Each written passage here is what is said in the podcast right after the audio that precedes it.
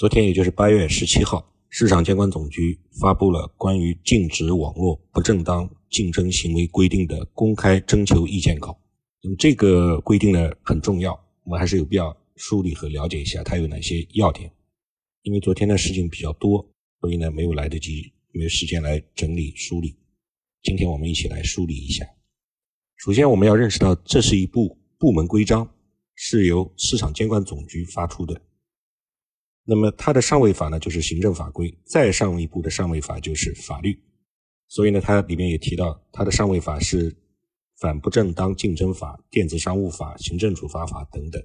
在它的结尾部分，第七章负责第四十条，他说本规定自二零二一年某月某日开始施行。那么我们判断，预计大概率它会在今年，也就是二零二一年的十二月三十一日之前正式实施。我们一起来梳理一下。这部部门规章都有哪些重要的地方需要我们知道？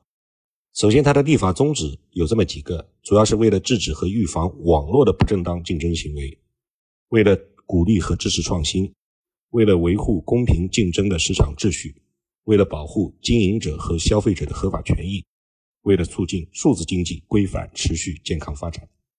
它的基本原则是什么呢？是自愿、平等、公平、诚信。那么都有哪些网络的不正当竞争行为会被禁止呢？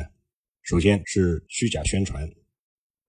经营者不得采取下列方式对经营者自身或者其商品的性能、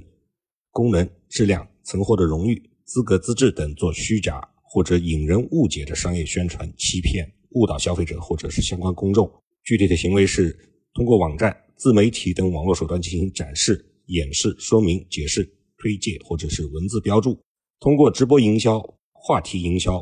平台推荐、网络文案等方式实施商业营销活动，通过其他的网络宣传方式，这个其他的网络宣传方式就是一个兜底条款，就把自由裁量权就交给了市场监管总局。第二大类呢是虚假交易，经营者不得采取。下列方式对经营者自身或者其商品的销售状况、交易信息、经营数据、用户评价等做虚假或者引人误解的商业宣传，欺骗、误导消费者或者相关公众。具体有：第一个是虚假交易或者组织虚假交易，虚假排名或者是组织虚假排名，虚构交易额、成交量、预约量等与经营有关的数据信息，虚构用户评价。收藏量、点赞量、投票量、关注量、订阅量、转发量等等流量数据，采用误导展示等方式盈利差评，或者将好评前置、差评后置，或者不显著区分不同商品或者服务的评价等，虚构点击量、关注度、阅读量、收听量、观看量、播放量等互动数据，采用谎称现货、虚构预定、虚假抢购等方式进行虚假营销，以返现。红包、卡券等方式，足以诱导用户做出指定评价、点赞、转发、定向投票等互动行为。其他虚假或者引人误解的商业宣传行为。第三大类是反向刷单，经营者呢不得直接组织或者通过第三方在短期内与竞争对手发生高频次的交易或者给予好评等触发平台的反刷单惩罚机制，减少该竞争对手的交易机会。第四大类是屏蔽广告，经营者不得针对特定信息服务提供商拦截、屏蔽其信息内容及页面。但是呢，对于频繁弹出的对用户造成干扰的信息，以及不提供关闭方式的漂浮、视窗等信息除外，这些信息就是恶意广告，是可以拦截的。第五就是我们熟知的二选一，经营者不得利用技术手段，通过影响。用户选择限流、屏蔽、商品下架等方式，减少其他经营者之间的交易机会，实施二选一行为，妨碍、破坏其他经营者合法提供的网络产品或者服务的正常运行，